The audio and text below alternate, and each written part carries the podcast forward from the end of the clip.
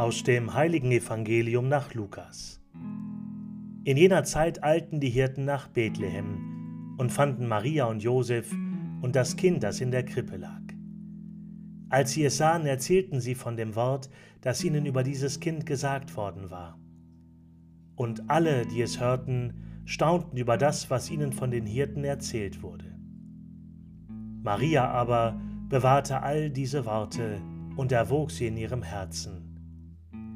Die Hirten kehrten zurück, rühmten Gott und priesen ihn für alles, was sie gehört und gesehen hatten, so wie es ihnen gesagt worden war. Als acht Tage vorüber waren und das Kind beschnitten werden sollte, gab man ihm den Namen Jesus, den der Engel genannt hatte, bevor das Kind im Mutterleib empfangen war. Evangelium unseres Herrn Jesus Christus. Aus dem Lukasevangelium Kapitel 2 Vers 16 bis 21.